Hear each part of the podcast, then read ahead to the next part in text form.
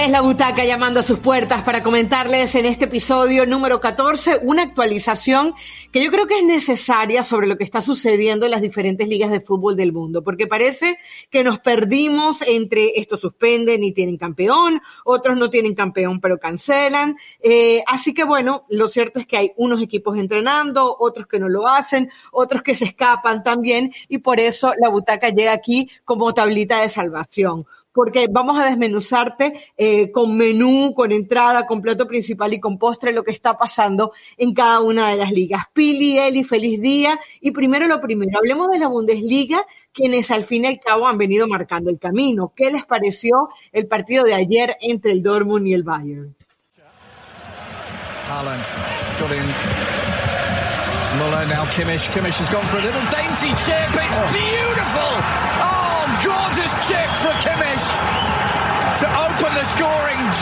Before half time. And that was a typical played Hola chicas, primero que nada, qué felicidad me da eh, que tengamos por lo menos la Bundesliga y sobre todo viviendo un clásico que puede definir prácticamente la liga y que pone ahora al Bayern, bueno, pues otra vez ahí, a punto de su octavo título consecutivo. La verdad es que eh, desde que volvió a mitad de este mes nos ha dado muchas alegrías y se agradece poder tener por lo menos esa liga a espera de que las demás terminen de solucionar todos los temas de protocolo y seguridad para volver. A mí la verdad es que me gustó bastante, pero primero quiero saludar a Eli para que nos diga a ella también qué le pareció ver en martes este clásico. ¿Cómo están chicas? Pilar, Carolina, toda la gente de la butaca, qué gusto que se unan con nosotros. Eh, seguimos probablemente desde casa algunos, otros ya retomando un poco sus actividades, aún nos falta un poquito de tiempo, hay que tener mucha paciencia y lo bueno es que hay fútbol desde casa, entonces esto ya nos pone mucho más felices. Eh, de pronto decir es martes de, no, no es martes de Champions, pero está la Bundesliga, entonces eh, hay buenos partidos y evidentemente el Borussia Dortmund contra el Bayern fue un gran partido eh, de alta calidad. Me, me, gusta mucho, creo que estos dos equipos desde que se reactivó la, la, Bundesliga son los que marcan diferencia desde lo futbolístico, desde lo físico, porque son partidos de ida y vuelta, partidos de vértigo. Eh, me gusta mucho y ya conocemos, ¿no? La versión del Bayern, madura, que por momentos te presta el balón, pero que cuando lo tiene siempre juega ese ataque directo y termina sorprendiendo. Tuvo sus posibilidades, aunque también me parece que el Borussia Dortmund al principio empezó muy bien y conforme corrieron los minutos se fue desinflando un poco. Le roban, a ver, ayer, ayer discutíamos, creo que si no le cobran un penal a esa mano de no. A ver, ¿alguien en esta butaca cree que eso no fue penal? No, no, no, no, la verdad es que, que era las manos pegadas al cuerpo. No, pegadas al cuerpo. Eli, por favor. Abre el brazo casi que para abrazar a su mamá. Yo lo que no entiendo, yo creo que uno faltó viveza de, la, de los jugadores del Dortmund de pedir también la jugada, porque creo que no la vieron sencillamente porque ellos son los que se apuran a cobrar reclamó, ¿eh? el tiro de esquina y ahí y por ahí no viene. Pero y, y, la otra impresión que me deja es que saben que está el tema de quién es el resolutivo, el VAR o el árbitro principal. En la liga alemana siempre se decía que era el VAR y creo que ayer quedó de manifiesto porque en ningún momento llamaron al principal para decirle mira eh, revisa esta jugada o lo que sea. Entonces para mí realmente fue triste porque creo que era importante para la Bundesliga y para el poquito fútbol que tenemos en este que ganara el Dortmund. Yo quería que ganara el Dortmund. quería que ganara y no porque tenga algo, este, un, amor incondicional por el Dortmund, ni mucho menos. Sino el Dortmund de toda la vida. sino porque le iba a dar interés realmente. Ahora se pone el Bayern de Múnich otra vez a siete puntos y la verdad que parece muy difícil que lo puedan alcanzar, sobre todo por el nivel de fútbol que tiene el equipo de Flick. Y ustedes no están para saberlo ni yo para contarles, pero así como somos de platicadoras en la butaca, así somos a través de el WhatsApp.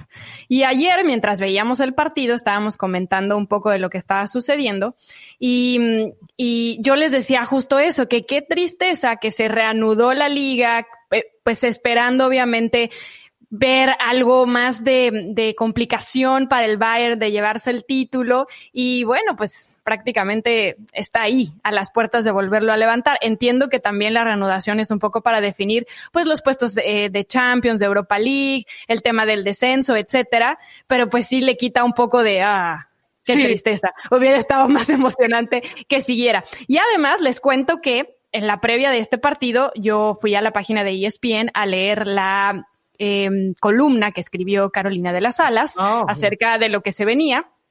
Y decía Caro que desde aquella final en Wembley de la Champions entre el Dortmund y el Bayern, no habíamos visto tantos ojos pendientes de un Der Klassiker. O sea, el hashtag del clásico en alemán, todo el mundo hablando alemán y tuiteando acerca del Klassiker y todo el asunto porque sí. O sea, ayer todos los que estábamos en sequía futbolística estábamos viendo, por supuesto, al Dortmund contra el Bayern. Pero Eli, ¿no te parece, y, y Pili, ¿no les parece que es muy interesante también salir de esta zona de confort? Llamada Real Madrid, Barcelona, Liga MX, América, Chivas. o sea, dejamos de seguir a los que siempre seguimos al mismo Liverpool, a la Champions League, para meternos también como en otros temas. Por ejemplo, en ese artículo que, tú comentabas, Pili, eh, yo, por ejemplo, descubrí, porque tengo que decir, cosas de Flick eh, yo sabía, bueno, es un buen, es un buen entrenador, pero resulta que Flick, el entrenador del, del Bayern Múnich, lo agarran como director técnico interino porque no le estaba yendo bien a Niko Kovac y lo anuncian que va a estar para dos partidos. Pues resulta que el hombre no pierde juegos, se le considera el autor intelectual del Campeonato Mundial de Alemania en el 2014 y ya eh, incluso le renovaron el contrato. Entonces yo creo que este parón y esta obligatoriedad de mirar a la Bundesliga nos hace ver un montón de jugadores que además se hacen notar, como por ejemplo el lateral izquierdo del Bayern Múnich, Davis, que hizo un partidazo, o de repente entender que Haaland sí es el jugador de moda, pero que también tienes eh, a un Brandt que es muy bueno, o un eh, Thor Hazard que está jugando mejor que su hermano. Es decir, son tantas las aristas que nos han dado eh, la oportunidad, el tiempo y la falta de fútbol de ver en esta Bundesliga que realmente eso se agradece. Sí, me gusta. A mí, a la verdad me gusta mucho. Y de pronto sí ves uno que otro partido de, la Bundesliga, tampoco vamos a decir que no, pero sobre todo de estos equipos que, que disfrutamos eh, a media semana. Pero te vas, te vas interesando un poco más. También sucede de lo que en otras ligas, ¿no? Que de pronto ves que el Werder Bremen termina pegándole a equipos como el Leverkusen, que parece que venían levantando, y de pronto también el Wolfsburgo termina goleando. Entonces esos altibajos que yo entiendo hoy es porque se retoma la liga, pero también te demuestra que hay equipos que, aunque no te generan tanta expectativa, pueden pegarle al rival de enfrente que viene jugando bien al fútbol. Eh, me gusta que, el fútbol alemán ya no es tanto de, valerse del tema físico, sino que es un fútbol mucho más rápido. Ayer realmente me, sorprendió en esas progresiones ofensivas que hacía el Bayern. Te digo, me sorprendió porque de pronto yo los veía un poco más pasivos. Eh, y no sé si sea por la llegada de Flick o no sé si sea porque tenía mucho sin ver fútbol, que de pronto te terminan eh, dando este tipo de regalos. Eh, me gustó mucho, mucho el partido. Bien decías, Caro, lo de Davis. Y ya se ve complicado que le quiten la corona al Bayern. Eh, partidos importantes que puede tener enfrente es precisamente contra el Leverkusen y el contra el Mönchengladbach, que son las dos jornadas que tiene justamente después de la más reciente que se jugó a, a media semana, 28 y 29. pero ya se ve difícil, ¿no? Tendría que perder, los de abajo tendrían que ganar todos, combinación de resultados, y aún falta un buen rato. Termina para mí resolviéndose demasiado pronto la Bundesliga, pero vamos a poder seguir disfrutando de partidos interesantes de fútbol. Y ayer sentí que fueron demasiado críticos con Haaland.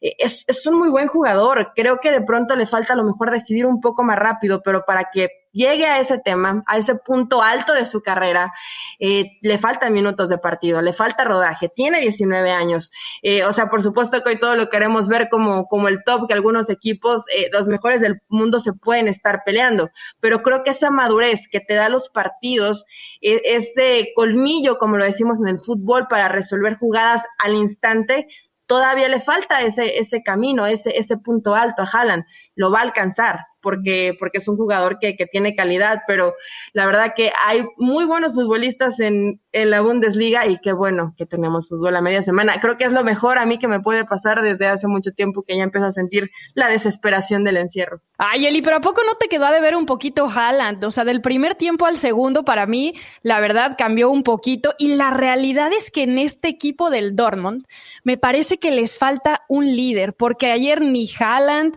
ni Sancho, finalmente cuando vemos que sale Haaland porque se terminó doliendo de la pierna izquierda, yo dije, bueno, va a entrar Götze, ¿no? A pesar de que la semana habíamos escuchado que, que ya iba a estar fuera, exacto, que iba a estar fuera del equipo y no entra, decide hasta que se quedó sin opciones, o sea, en lugar de que entrara Götze decide otro cambio que no tenía nada que ver con un delantero. Entonces, de Reina. Sí, exacto, lo de Gio. Entonces yo creo que, que algo, algo le está faltando a este Dortmund, que es un jugador que, claro, pero la lesión no lo van a tener ahora. Entonces les falta tener a ese líder y ese líder pues todo apunta a que sea este jovencito, que si es muy joven, pues sí, pero si no es él, entonces díganme quién va a levantar la mano para en partidos como este terminar de hacer las cosas. Y sobre lo que decían de Davis, fue muy chistoso porque a través de redes sociales, eh, Romelu Lukaku, no sé si vieron que posteó un tweet diciendo, Alfonso Davis es rapidísimo, por no decir textualmente lo que puso. Y es que sí, o sea, de verdad, para, para el regreso y para, para haber estado más de dos meses parados, no se le nota, ¿eh? No, y no se le nota, ni se le notó en el partido este, ni en el anterior del Bayern Múnich, donde también termina marcando gol. La verdad que es muy, muy interesante este Bayern Múnich, que atención, porque si se reanuda la Champions League, recordemos que ya le ganó el Chelsea tres goles por cero en Stamford Bridge y falta todavía el partido de vuelta. Así que cuidadito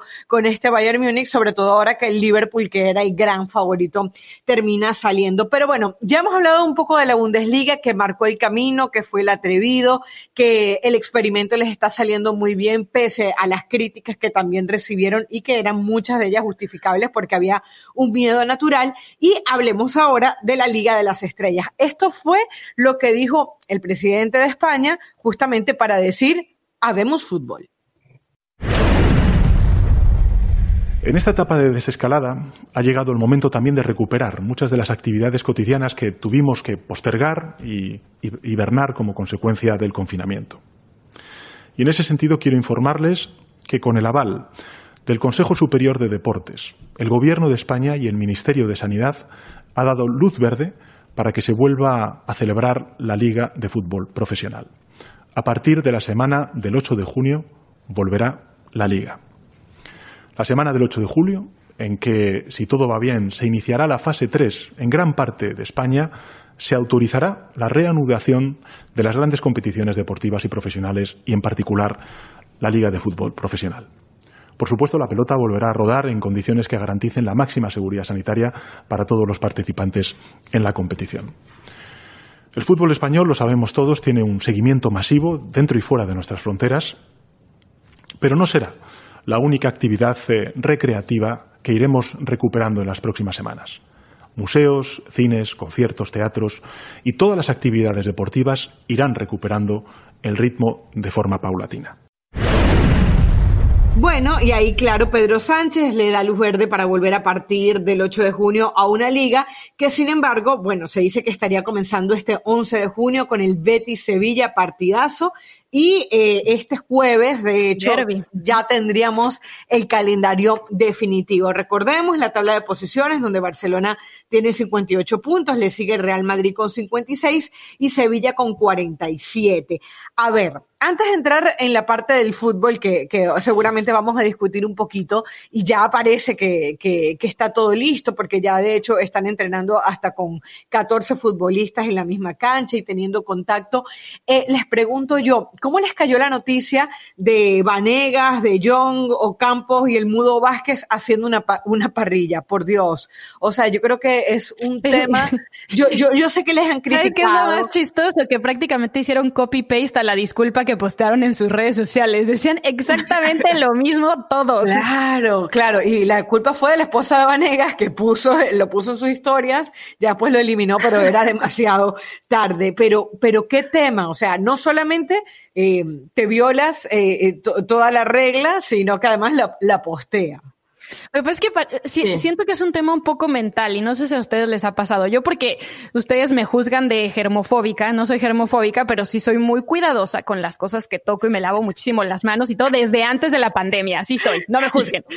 Pero creo que es un tema mental de cuando te dan un poco la rienda, o sea, de que ya, ya puedes salir, ya, ya puedes entrenar, ya te la tomas como si de verdad no hubiera pasado nada. Y siento que en el caso de los futbolistas que cada vez están pues entrenando con más, más jugadores a su alrededor, están teniendo más contacto, les están dando más permisos porque han sido más permisivos cada vez en Europa porque la curva evidentemente va bajando. Eh, se les hace fácil y, y, entiendo que se ha dicho que no haya eh, fiestas de más de 15, 20 personas y ellos dijeron, bueno, pues no somos tantos, podemos, ¿no? Ajá, o sea, podemos estar un poco alejados, ¿no? Y se nos olvida que seguimos dentro de una pandemia. A ver, completamente reprobable. Y me, me parece, ¿sabes qué increíble? Que sobre todo cómo la han pasado en España, porque la han pasado mal, eh, lamentablemente han sufrido y les ha pegado muy fuerte el tema de la pandemia, que te dan apenas un poco de luz verde, se permiten las reuniones de 10 personas. Y es por eso que decían, a ver, en ningún momento infringieron el reglamento, se permitían 10 personas, aunque al final en la foto me parece que se veían 11 o 12. No, no daba más que fueran 11 o 12. No tienes hoy por qué reunirte, porque te pones en peligro tú, porque pones en peligro a tu familia y hablando meramente del tema deportivo a tus compañeros de trabajo, claro, porque ya se están reuniendo por y el mensaje social, Eli, queramos o no los jugadores, sí, la, esposa se le, se le va la imagen. Claro, a la esposa se le va la imagen y se equivoca en postearlo. Es doblemente tonto, ¿no? Pero qué bueno, porque si no se enteran, al otro día van a entrenar como si nada y no se hacen unos tests eh, mucho más minuciosos y aquí es donde entra en cuestión. Me parece que a partir de esto y, y, era normal que ofrecieran disculpa, me sorprende que el Sevilla no lo sancione de manera distinta.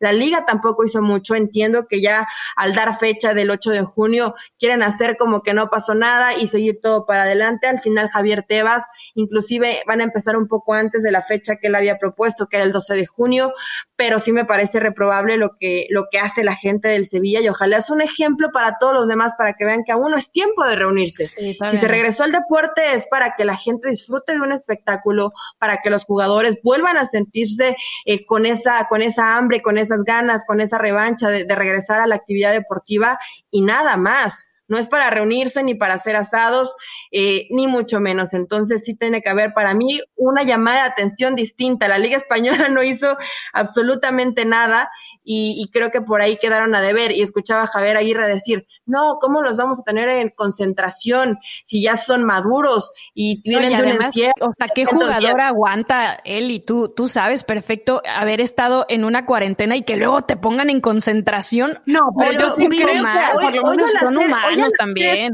Oye, hacer esto te obligan a concentrarlos porque no sabes qué van a estar haciendo antes de los partidos. O sea, este tipo de actitudes inmaduras e irresponsables te hacen llegar a un extremo de considerar las concentraciones porque no lo que, o sea, hasta dónde está mal y hasta dónde está bien, porque o sea, si, tienes todas las precauciones, si lo haces a lo mejor de, de alguna manera siguiendo los protocolos de seguridad, que bueno, en, en este caso tal vez no los vimos todos, eh, está mal, o sea, realmente está mal ir a comer a casa de, de un amigo pero, Si llevas tu tapabocas y. Pero es que a ver, a ver, vimos una foto. Y son cuatro personas, digamos. Vimos una foto claramente en donde aparecen cuatro jugadores con sus esposas que no sabes en dónde estuvieron, todos juntitos, que obviamente se acababan de bañar en la piscina, o sea... No están, no están respetando ni la sana distancia, ni los cubrebocas. Claro, o sea, yo no soy, yo no soy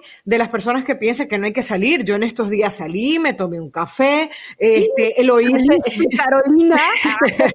lo hice en una mesa que estaba completamente limpia, la muchacha que me atendió tenía su tapaboca, yo también. Es a lo que voy, hasta dónde es permisivo y hasta dónde ya cruzamos la línea de estar mal. Porque yo les digo, si ellos se hubieran propuesto hacer esta reunión, ¿no? Ser menos de 10 personas, probablemente 5, 6 o, o supongamos que seis, ¿no? Porque son por parejas.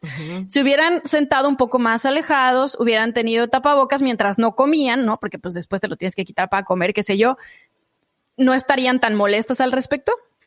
O también dirían, ¿cómo se reunieron a hacer un asado, yo, no estaría, tapabocas y sean yo no estaría tan molesta, pero es que además, Pili, hay una situación en donde yo hoy estoy trabajando desde mi casa, no, no tengo contacto con ustedes, eh, digamos, eh, pongo en riesgo a mi familia, a mi esposo, bueno, ya yo tomo la decisión, pero el tema es que estamos hablando de una liga de personas que están dependiendo completamente de lo que haga el otro.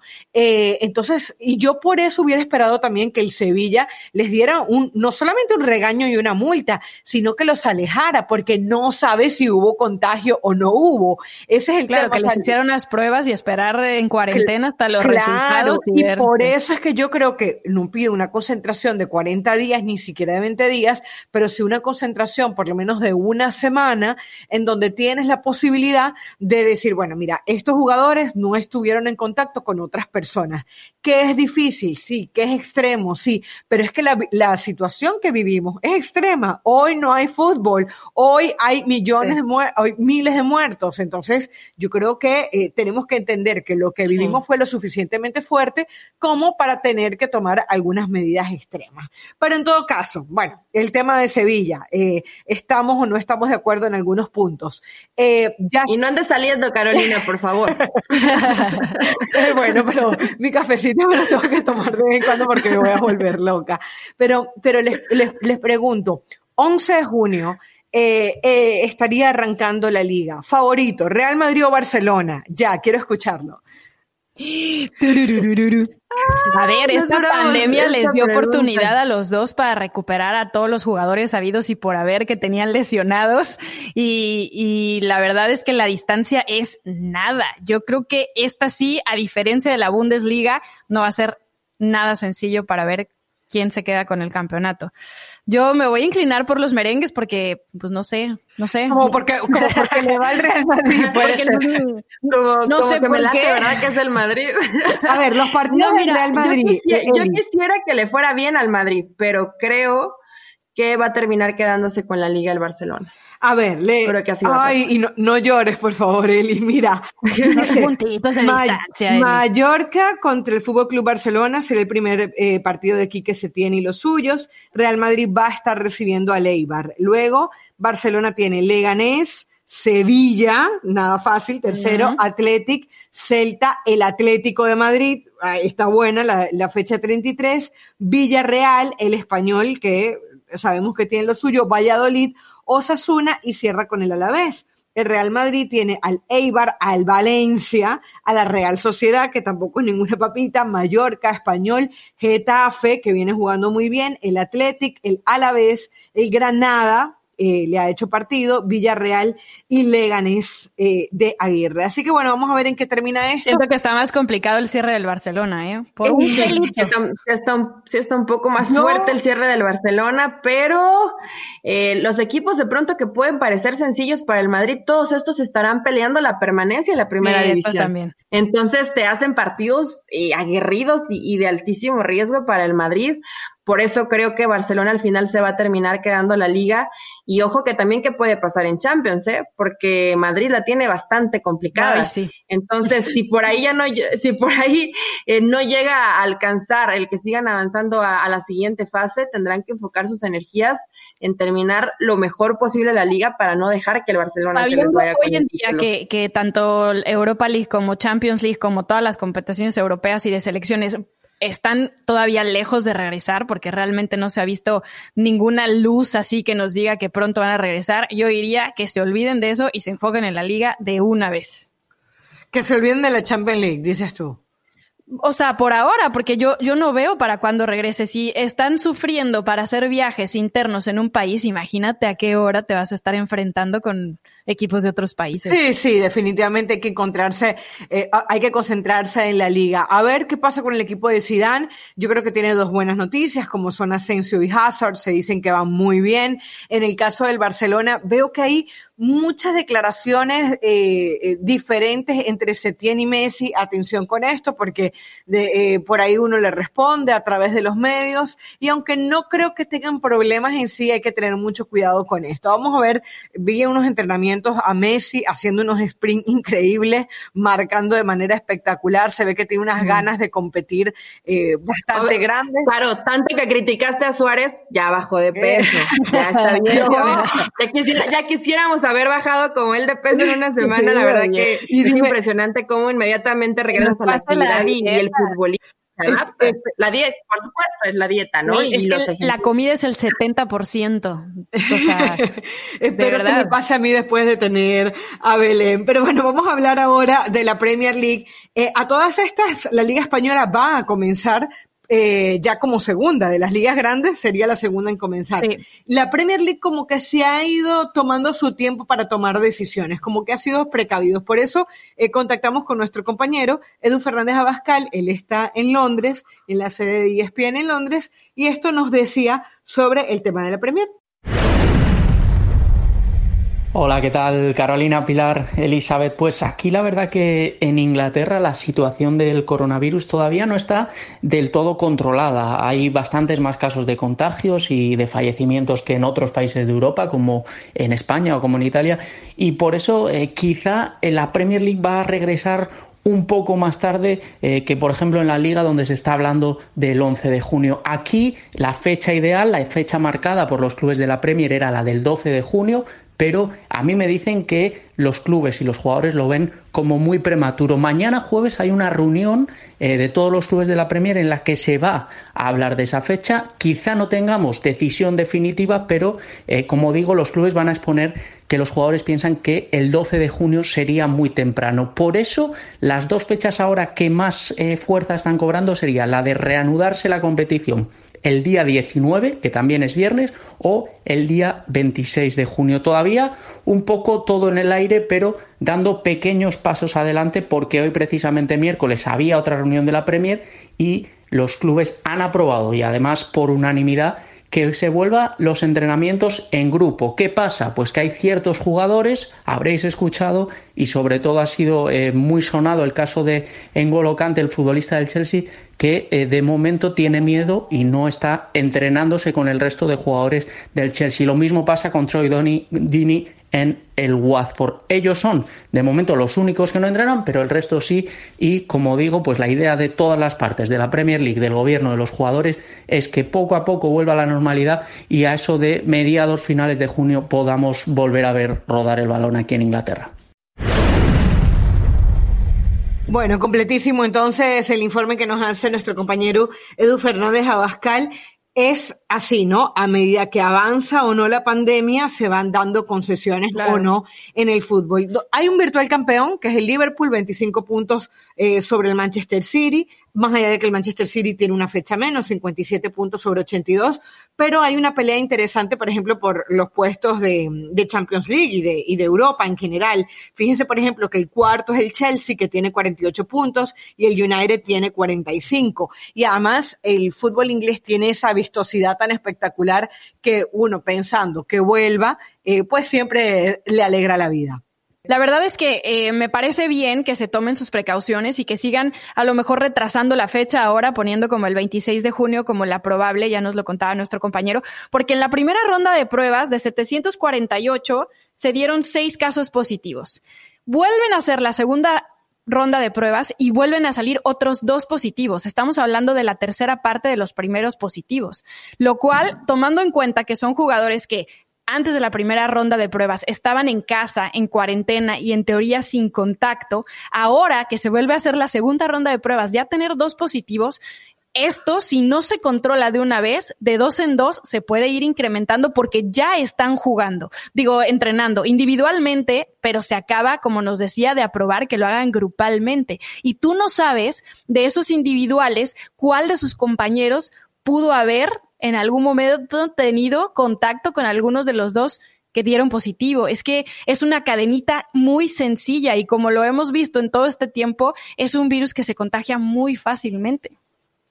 Sí, pero sabes que Pili, y si están viendo, por ejemplo, seguro todo el mundo, ¿no? Estamos al pendiente de lo que está haciendo la, la Bundesliga test dos veces por semana, tenerlos bien vigilados, sabemos que cuando llegan al entrenamiento llegan con el tapabocas, entonces evidentemente todos estos temas de seguridad. Y pero la Bundesliga ya está en otra etapa. En la Premier, en pero Inglaterra, esos test todavía los necesita el, el los hospitales y, y todo el tema de los pero a ver, el, el porcentaje realmente de contagios es muy bajo. O sea, se ha ido, no es que vaya aumentando, es que realmente ha ido disminuyendo. Sí hay gente contagiada, tendrán que aislarla, tendrán que seguir este protocolo. Entiendo a los jugadores que tienen miedo. Eh, también el caso de, Sterling y de Danny Ross dijeron, es que nosotros no, no vamos a hacer eh, conejillo de indias para que nos tomen de ejemplo y a ver qué sucede. Y si nos contagiamos, bueno, pues a, ver cómo actúa la, la Premier. E, entiendo perfectamente esa postura e inclusive tendrán lo mejor que llevar ayuda psicológica como lo tuvo Fali del Cáliz, ¿no? Que, que, no quería regresar ni a entrenar ni salir prácticamente yo ni creo los que ojos yo por la ventana. Mire, pero ¿sabes qué? Se dice, en serio, es una situación bien delicada y, psicológica que el jugador tiene, bueno, el jugador no, en general hay personas que tienen miedo de regresar a, la vida normal. Yo tengo miedo. Pero yo creo que aquí están siguiendo los protocolos como debe ser. Y por eso tenemos un ejemplo y los ojos del mundo todos en Alemania qué es lo que tienen que hacer para tratar de evitar lo más posible algún contagio y que los que salgan contagiados poder aislarlos a tiempo. Creo que se están siguiendo bien los pasos. Ahora simplemente hay que pensar en la responsabilidad del futbolista y que estos test sean eh, de manera habitual una o dos veces por semana las que sean necesarias. Estos dos últimos positivos fueron entre 996 pruebas, ¿eh? O sea, fueron dos positivos de 996 pruebas. Fueron más que la primera ronda, que eran 748 y seis positivos. Sí, por eso ha estado bajando. Y lo, con respecto a lo que ustedes hablan de los miedos, eh, como dice la frase, cada quien es dueño de sus miedos. Yo no te puedo decir cuándo puedes tenerlo y cuándo no. Y además, psicológicamente, eh, es completamente comprensible después una situación de esta. Yo, yo estaba leyendo un reporte en donde hablaba una psicóloga y decía que se llama el síndrome de la cabaña, Pili. Hablando en serio, capaz, capaz eso es lo que tú tienes, ¿no? Y lo que tiene muchísima gente, el síndrome de la cabaña. Estás encerrado muchísimo tiempo en tu casa, estás absorbiendo una cantidad de noticias, te acostumbraste a una comodidad, a una tranquilidad y luego cuando quieres salir tienes miedo, tienes miedo de lo que te rodea, tienes miedo de lo que puede pasar, de con quién tienes contacto y obviamente eso hay que respetarlo y hay que trabajarlo. Tenemos que trabajarlo para poder seguir adelante, ¿no? Que es lo que estamos tratando de hacer todos. Lo cierto es que ya llevamos tres ligas. Tenemos a la Bundesliga que ya comenzó y lleva tres fechas. El día de hoy la terminan de cumplir. A la Liga Española que parece que va a ser la segunda y comenzaría este 11 de junio con ese derby. Y en la tercera que sería la Premier League que está a punto de definir cuál sería la fecha de comienzo probablemente el 26 de junio. Están en este momento en la fase 2 que van a hacer los entrenamientos en forma colectiva. Vamos a la Liga Italiana, vamos a la Serie A. Para eso contactamos a nuestro compañero Dani Martínez y él nos trae el siguiente informe.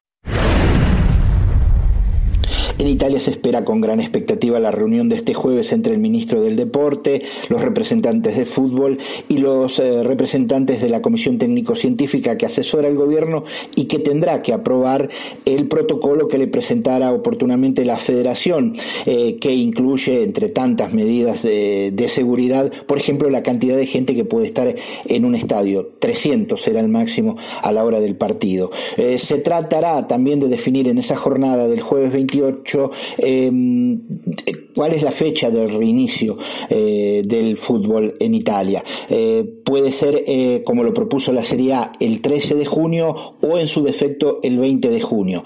También está a discutir cuál es el, de qué parte se inicia. Por ejemplo, se podría iniciar con los partidos que completarían las dos jornadas truncas de la Serie A o, por ejemplo, con los dos partidos de vuelta de la Copa Italia eh, de semifinales que llevaría a la final. Todo esto para tratar de ganar un poquito más de tiempo en el entrenamiento de todos los equipos y evitar así, después de un parate tan largo, eh, problemas de lesiones en jugadores que están todavía eh, en plena preparación. Bueno, y el informe de nuestro compañero Dani Martínez, siempre atento con nosotros en la butaca. Eh, a mí me parece que, obviamente sacando el tema de la salud y entendiendo que es lo primero, si hay una serie que me encantaría que vuelva es la, la Serie A, porque lo de la Juventus también ha sido tan repetitivo, ya ha sido prácticamente un monólogo, que saber que hay una diferencia con la Lazio de apenas un punto, pues Sí. adorna muchísimo la competencia. Totalmente, la verdad es que sí. Y es que la Serie A tiene eso, ¿no? O sea, recién volvieron a los entrenamientos y ya están lesionados, como Zlatan Ibrahimovic, que se va a perder 10 días por su lesión en el solio. O sea, Y no anda sé. en moto. Tiene- sí, exactamente. Ah, Pero bueno. Bien disciplinado siempre. Eli, Eli está muy enojada con los futbolistas el día de hoy. Eh, ya sea 13 de junio o 20 de junio, me parece que es una buena noticia y también me parece que es buena noticia que lo hagan regresando con esos cuatro partidos que quedaron pendientes de la jornada 25 para que así, bueno, pues de alguna manera esa prueba y error, ¿no? No es que esté bien tampoco tomarlos de conejilla de indias, pero por lo menos sabes que son cuatro partidos que se pueden controlar más que toda una jornada, que son, em, se los digo porque aquí los tengo, Atalanta Sassuolo, Inter Sampdoria, Turín Parma y Verona Cagliari. Y otra de las cosas de la reunión que estaba hablando Dani Martínez es porque em, la liga le está pidiendo a las empresas que transmiten los partidos que terminen de pagarles las cantidades que quedaron pendientes, que es, Mm. me parece, Sky, DAZN y, y alguien más. Entonces, em, eso también depende de eso, depende la liga. Entonces, evidentemente, si se va a regresar, pues se quiere regresar con los ojos del mundo y las transmisiones, pero pues también al final necesitan ese dinero, ¿no? Que se les pague para que pueda ser así. Sí, qué problema se ha vuelto esa negociación y sobre todo en Europa que sabemos cómo se maneja con las televisoras. Eh, mucho fue un punto de referencia de por qué se la canceló la liga en Holanda, porque iba va a cambiar de, de televisora que lo transmite, entonces dicen, bueno, ya para qué nos metemos en bronca, ya no vamos Sí. a renegociar ninguna de contrato porque ya falta muy poco, pero en que en otros tipos de ligas como la italiana, bueno, pues ya, si hay que negociar, si hay que hacer trámites, eh, para que los ojos del mundo también podamos estar ahí observando qué está pasando en el calcio y al parecer este jueves es cuando ya dan la fecha final de cuando se puede reiniciar la, la liga en Italia, Sí, lo cual me parece que termina Buena noticia, ¿no? El, el jueves ya tenemos la respuesta, eh, segura, sabes que yo tengo duda, inclusive, Caro, y como hemos ido en este orden, que se inicie primero la liga en Italia que en la Premier. Sí. No, no sé por qué da esa sensación, ¿eh? Que, o digo, hemos tenido este orden, pero que creo que va a iniciar primero la liga en Italia, porque en la Premier todavía los veo como que con algunas voces que no están tranquilas de regresar. Pero en Italia dicen ya, esto le damos para adelante, sí cuestionado para algunos, eh, están señalando este punto de qué tan, qué tan importante era realmente el tema deportivo, todos lo hacen por un tema económico. A ver, creo que nadie debemos de cerrarnos los ojos a lo que está pasando en el mundo, ¿no? Por supuesto que quieren darle este entretenimiento a la gente, necesitamos distracción, pero eh, la prioridad es el dinero y quieren recuperar todo lo perdido como sea, ¿no? Evidentemente no arriesgando porque están tomando las medidas necesarias, pero por supuesto que el dinero hoy es prioridad para todos, pero para el fútbol lo quieren ya porque saben que son dos, tres años donde van a estar golpeados de forma financiera. Oi- Oigan, y hablando del tema económico, eh, salían unas declaraciones de Didier Deschamps a Le Parisien, en donde decía justamente esto. Él decía, eh, yo siento que las ligas vuelven por un tema de dinero, no por un tema deportivo. Y hablaba, por ejemplo, del caso del fútbol femenino. Decía, si hubiese sido por lo deportivo, el fútbol femenino, Claro. por ejemplo, hubiese vuelto. A mí me parece, eh, de hecho, en, en España, por ejemplo, las futbolistas se estaban quejando porque decían, ni siquiera nos preguntaron, ¿no? Eh, prefirieron eh, hacer test en la segunda división antes que a nosotras. Pero yo creo que el tema, eh, a ver, el fútbol hace mucho rato dejó de ser un deporte para convertirse en un negocio, antes era un juego, y hoy hay que entender que es parte de lo mismo. De hecho, siento que hay una necesidad de la sociedad y de los mismos gobiernos, porque eh, para, así como quieres ir a un parque, así como te quieres ir a tomar algo, la gente realmente parece que necesita ver fútbol. Estaba viendo No, una noticia claro.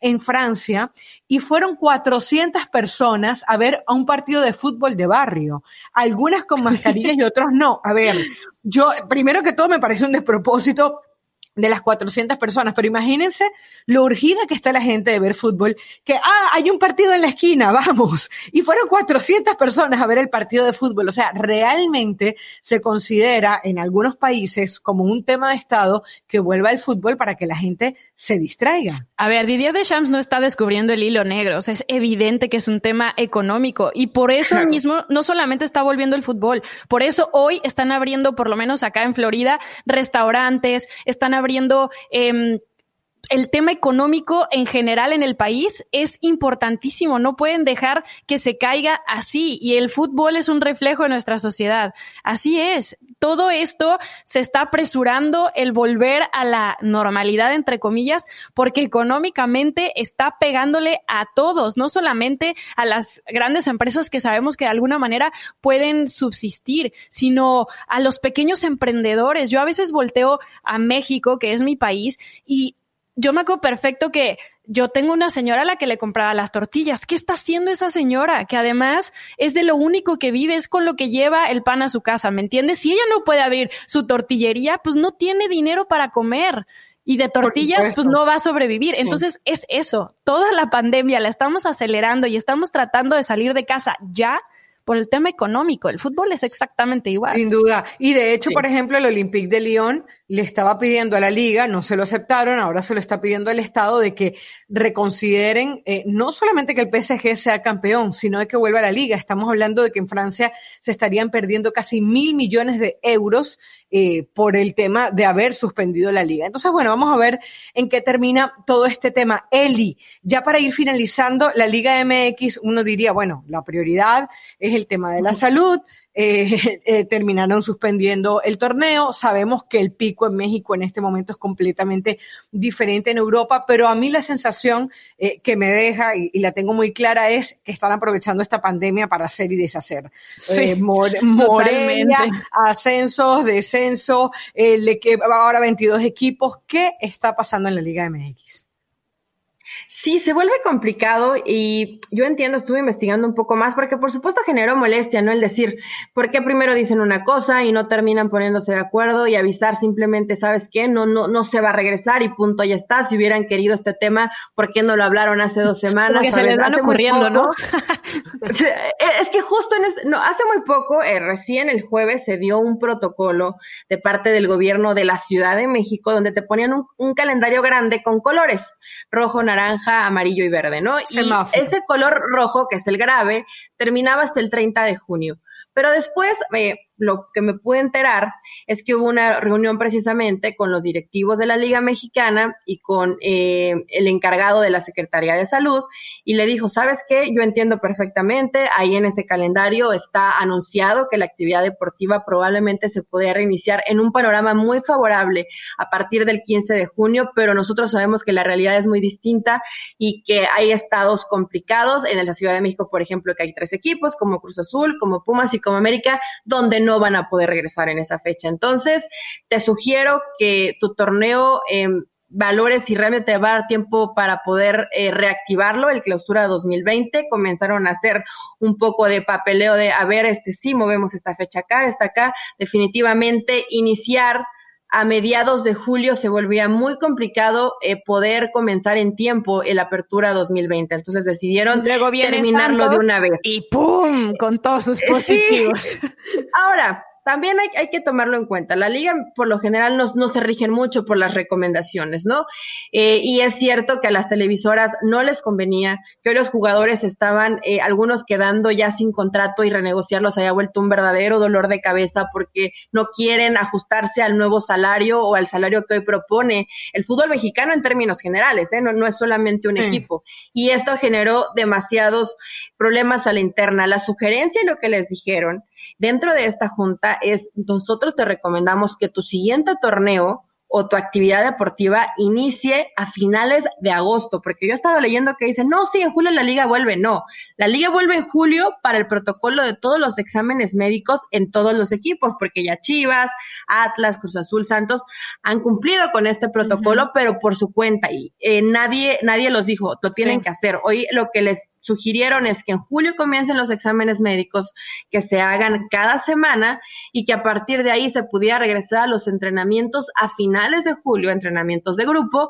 y precisamente en agosto reiniciar bueno, no reiniciar, más bien sería iniciar el torneo Apertura 2020, reiniciar con la, con la actividad deportiva en México. Entonces, esa es la sugerencia de la Secretaría de Salud, que creo que sería lo más inteligente, ¿no? Escucharlos, seguirlo, tratar de adaptarte lo más posible, porque nuestra realidad, y nos queremos engañar si pensamos que aunque la Bundesliga sea el ejemplo y, van a seguir otras ligas seguramente antes, no es lo que va a pasar en México. ¿Por qué? Porque no hay ni el dinero para hacerlo, ni los test para hacerlo, ni la cultura para hacerlo, entonces se vuelve mucho más complicado. Y ya vimos lo que pasó en Santos, ¿no? Que por más que salió Jonathan Orozco y dice, no, es que yo en mi fiesta solo lo hice solo en mi casa. ¿Y de dónde explicas? Y que ya dio negativo en otra prueba y, ya dio negativo, semana que dio positivo, ¿no? rara, si raramente después de cinco días das negativo, que a mí me da gusto, ¿eh? Digo, al, final no, no andaba, porque todos estos eran casos asintomáticos, probablemente tenían más de dos semanas de contagio y ellos mismos no lo sabían, pero 12 casos en un equipo, a ver, se habla que se habla de una eh, completa irresponsabilidad por parte de todo el equipo, inclusive se menciona, se me hace que estaban entrenando en grupos, porque de qué manera se contagian 12 jugadores de un equipo, ¿no? Pero bueno, al final es la decisión que se toma en la liga, precipitada para algunos sí, pero yo que estoy de este lado, les digo, Caro y Pili, que realmente fue lo más inteligente porque no se debía arriesgar, no se podía arriesgar. Y, y por más que digan, no, sí, va, vamos en la curva y va de bajada, de bajada no va nadie. De, aquí la curva cada vez está más alta y la gente ya está en la calle porque ya está desesperada, porque bien lo dice Spili, el que vende tortillas, el de la tiendita de la esquina, el de los, el, el de los restaurantes pequeños, los micronegocios, hoy no tienen para comer. Entonces, ya están en la calle, todo está activado y esto va a generar que tarde todavía mucho más el tema de que esa curva vaya hacia abajo y los contagios sean menos en todo el país, en todo México. Entonces, eso es lo que le sugirieron. ¿Quién peleó este final en esa junta interna? A Mauri Vergara. Estaba haciendo el coraje de su vida. Sabemos que Chivas invirtió 30 millones de dólares al inicio del torneo, que era pues obviamente lógico que quisiera defender hasta las últimas consecuencias, pero eh, Azcárraga le dice, a ver, a Mauri, tenemos que todos jalar para el mismo barco y, realmente si no todos pueden estar con esa tranquilidad como los equipos del centro del país o del norte donde hay mayores contagios, ni modo. Tendremos que terminar la liga y así es como se toma la, la decisión. Así que chicas, si quieren ver fútbol mexicano, creo que hasta agosto un vamos buen rato. a tener que esperar. Va a ser un, buen, rato. Y parece que en Mazatlán con, como nueva sede. Ay, sí, realmente, realmente qué tristeza lo de Monarcas, de verdad que, que, ver las imágenes de la gente con tapabocas protestando. Eh, eh, además, un, un, equipo que en el 2019, por ejemplo, se metió entre los cuatro mejores, se metió en las semifinales, que parecía que de alguna manera pues iba encontrando su camino primero lo dejan sin técnico, después antes ya le habían cambiado el logo, le habían cambiado eh, el mismo nombre y hoy pues los están dejando sin sede. Así que bueno, mira, rápidamente en este tema, Caro, ahí es todo lo contrario de lo que hablábamos cuando eh, hacíamos el el programa acerca de por qué desaparece el ascenso. Por eh, el tema de ayuda estatal, municipal y gubernamental. En el caso de Morelia, bueno, pues es un equipo que es propiedad de particulares. Y cuando tú eres un particular y tienes tu marca y tienes tu, tu negocio, digamos, o tu equipo y se te da la gana, ya cumpliste con tu contrato que a lo mejor te decía que tenías que estar en cierta sede tantos años y se te da la gana irte a otro estado, a otro lugar, pues es particular, tampoco lo pueden detener, ¿me entiendes? Entonces, eso también son pros y contras de lo que permite la Liga, Mexicana. Ha sido muchísima, porque sí, ok, se llevan a Morelia y Salinas se lo puede llevar a donde se le antoje, si quiere a su casa, ¿no? Pero aquí un tema. ¿Quién construyó el estadio en Mazatlán? No, claro. El gobierno. Claro. y, hay, un empresario que no sabemos, o sea, de dónde, pero que va full a apoyar al equipo que llegue no, Meli, pero el ah. apoyo de gobierno va a estar ahí. Realmente a quién quieren engañar. Y quitas, matas el ascenso porque no querían que los gobiernos siguieran apoyando a los equipos. Y mandas a un equipo donde el estadio lo construye el gobierno y va a estar apoyando a full. Entonces, eh, esta doble moral de la Liga Mexicana, la verdad que a mí me tiene decepcionada, cansada Eh, Bonilla se ha vuelto un vocero eh, que cada vez se equivoca más y da menos respuestas y da menos soluciones. Ojo que la FIFA ya está volteando a ver, que les dio recomendaciones, pero honestamente yo que les digo, o lo que pienso, que solo son recomendaciones y que todo va a seguir siendo absolutamente igual. Sí, es una pena porque es una liga poderosa, es una liga que maneja muchísimo dinero, pero donde las reglas no están claras. Y es muy difícil que tú puedas tomar en serio un juego en donde las reglas no están claras porque te las cambian en cualquier momento. Y eso siento yo que hace Bonilla, un hombre que no tiene ningún problema para cambiar el discurso de un día a otro. Es para que no es es lo peor, es como dice él, es un vocero.